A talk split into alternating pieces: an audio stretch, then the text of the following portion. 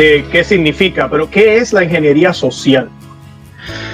Pues como indica la palabra, eh, es eh, un proyecto que se pone en práctica, hay un diseño previo eh, para actuar sobre una sociedad determinada o la internacional, como en este momento, mm, con el objetivo de transformarla, de transformarla profundamente, además.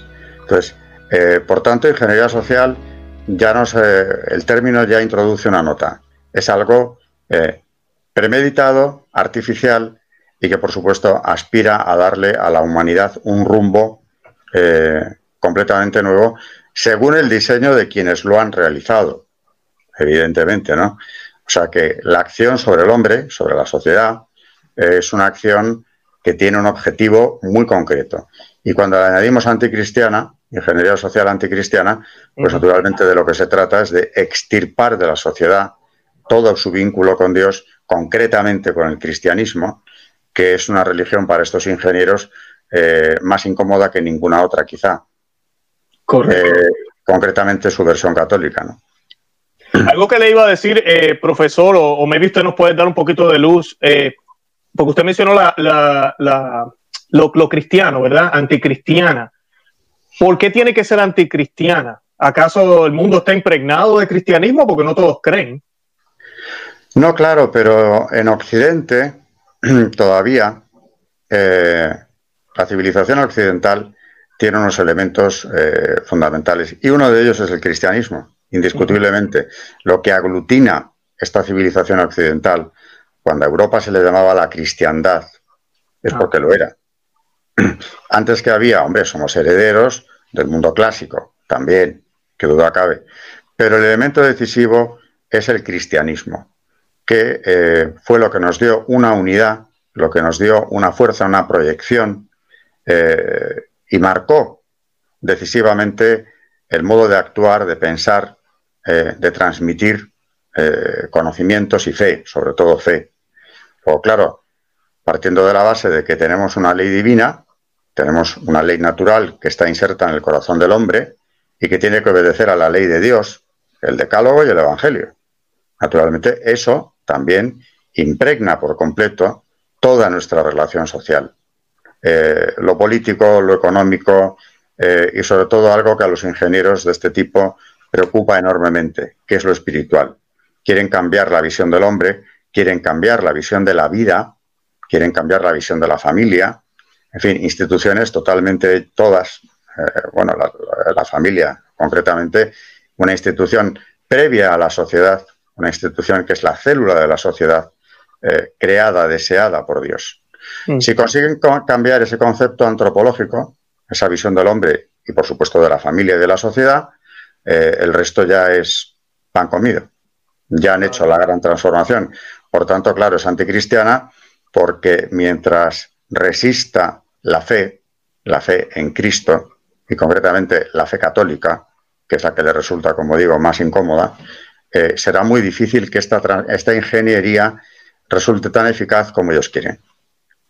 Claro, claro. Usted mencionó ahí dos cosas que me, hizo pensar. Primero, pensaba en los diez mandamientos cuando vemos en las cortes, todavía hoy en día, aquí en Estados Unidos, por lo menos cuando uno va a un, cualquier, eh, cualquier corte para algo legal, siempre hay algo, hay una, maqueta o algo con los diez mandamientos. Todavía está eso.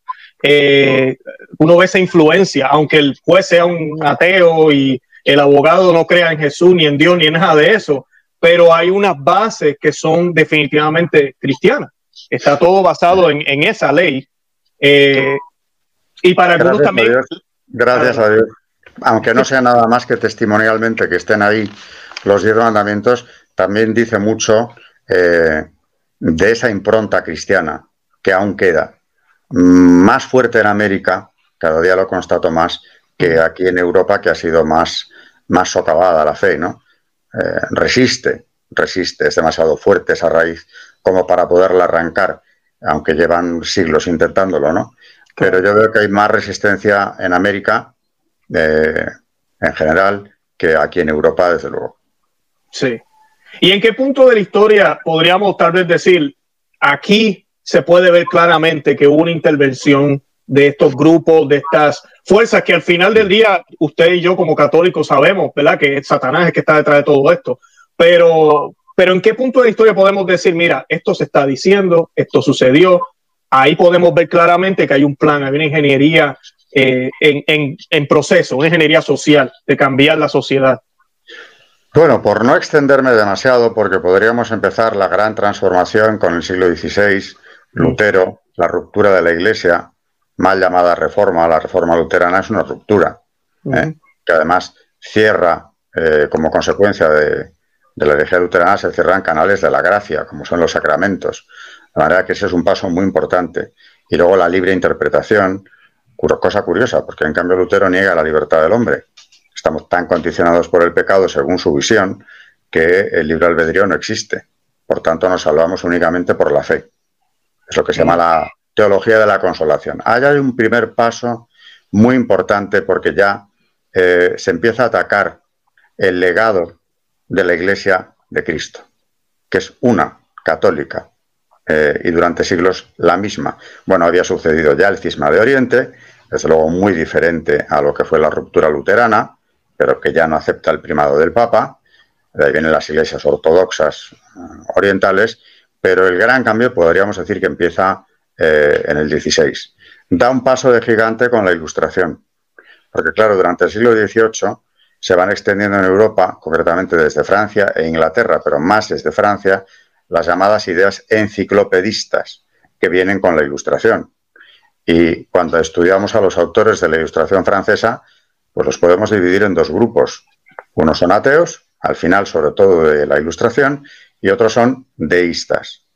Pero ni una cosa ni la otra es compatible con el cristianismo, porque el propio deísmo lo que sostiene es la creencia en un ser supremo o gran arquitecto del universo, como se le llama en las logias masónicas, que se desarrollan en paralelo a la ilustración, por cierto, con una gran interrelación, pero lo que hay es un rechazo clarísimo de la fe revelada. Eso es universal entre los autores de la enciclopedia, prácticamente es universal. Claro, esto eh, va transformando no a la sociedad, porque todavía eh, las sociedades europeas del 18 son profundamente creyentes. Esto queda reducido a ciertos ámbitos intelectuales, mm. clases dirigentes, alta burguesía, un sector de la nobleza, mm, que de momento eh, especulan desde una actitud filosófica. Todos aspiraban a ser filósofos. Son los filósofos, como los llama un amigo mío, para distinguirlos de los filósofos auténticos, ¿no? Al final todos siguen un patrón que tiene muy poca hondura filosófica, es el rechazo al cristianismo, y a partir de ahí lo llaman siglo de las luces, porque sería el de la razón, siendo así que es mentira, porque la ideología ilustrada, sobre todo, pone el acento en los sentimientos, más que en la misma razón. Pero lo que tiene claro es el rechazo al cristianismo.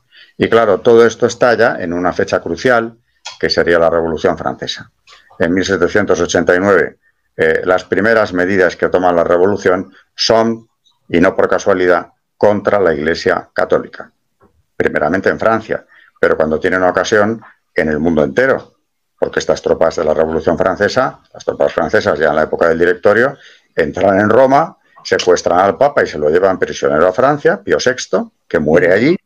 La prensa pública ha muerto Pío VI y último, o sea que eh, esta ingeniería social anticristiana no aspiraba solo a transformar la sociedad francesa, porque siempre la Revolución Francesa está, y sigue estándolo, entronizada como una gran conquista del progreso, de la democracia, de las libertades.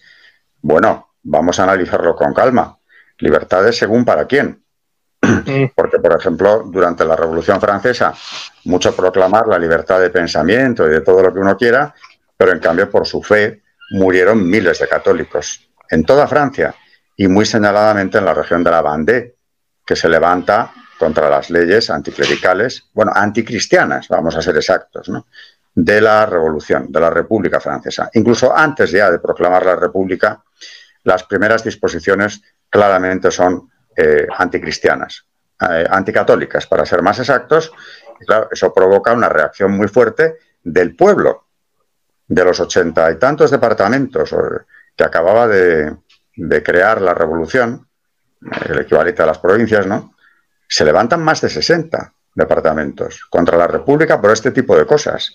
Pero concretamente, eh, todo el oeste de Francia, se habla de la Vendée, pero se levantan también Anjou, Poitou, es prácticamente todo el occidente, toda la costa atlántica y el interior no tan costa del país, el que se levanta por la fe.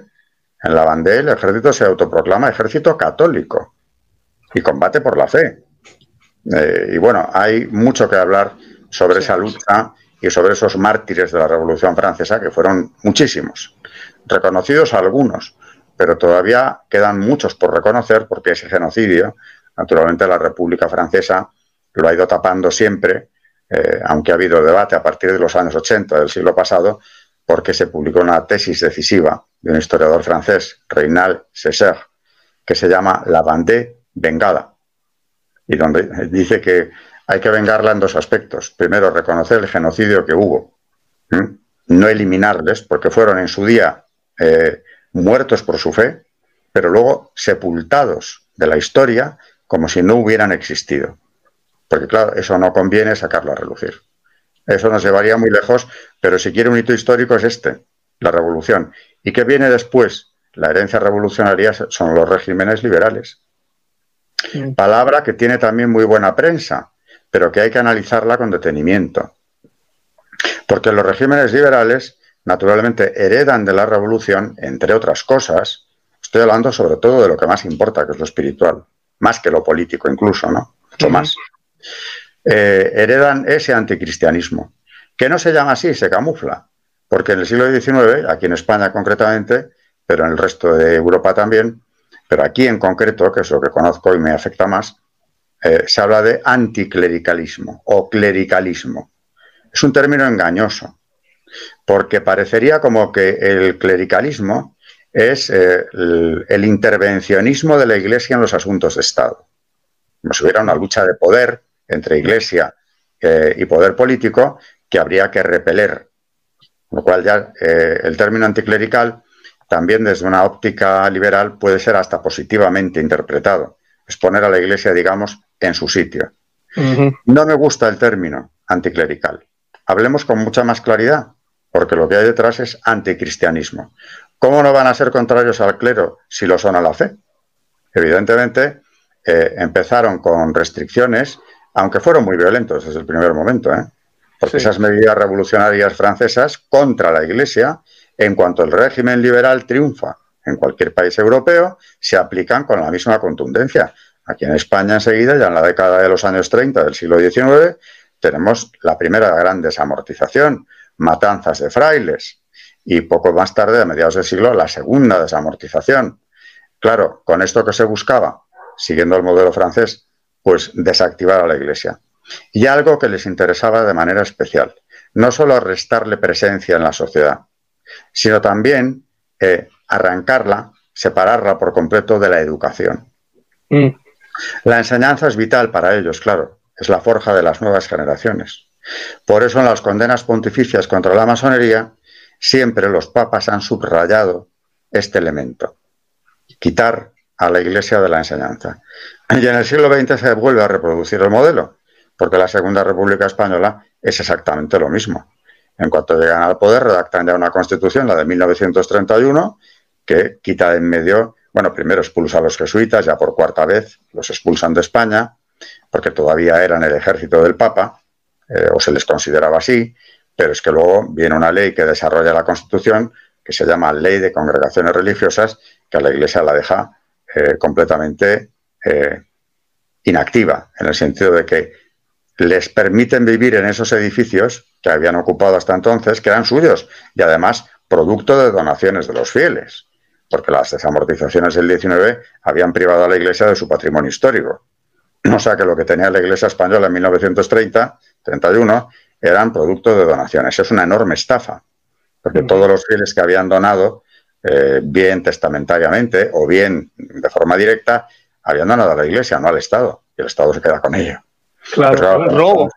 Es un robo, es el inmenso latrocinio del que habló eh, Menéndez Pelayo, pero se refería al siglo XIX, que se reproduce en el XX. Se les permite vivir en esos edificios, tributan por ellos, pero en cambio no pueden desarrollar ninguna actividad lucrativa. empezando por la enseñanza. Eso es condenar, sin decirlo abiertamente, a la Iglesia a su extinción. Tanto que tenemos una encíclica, Directísima Nobis de Pío XI, donde ya denuncia con toda crudeza la persecución que ya en el año 33 era manifiesta en España. Iban a por la educación y a por todo lo demás. En definitiva, es ahogar legalmente a la Iglesia, siempre bajo una cobertura de ley, de una supuesta legitimidad liberal o republicana en este caso, pero que en definitiva tiene un objetivo clarísimo y que es contrario por completo a lo que dicen defender. Si son liberales, si son democráticos, etcétera, etcétera, deberían tolerar, como habían proclamado, eh, la libertad de fe, la libertad de pensamiento, la libertad de opinión, etcétera, etcétera. Todo eso no rige si estamos hablando de la Iglesia, no solo ya del clero, sino de los católicos en sí mismos también.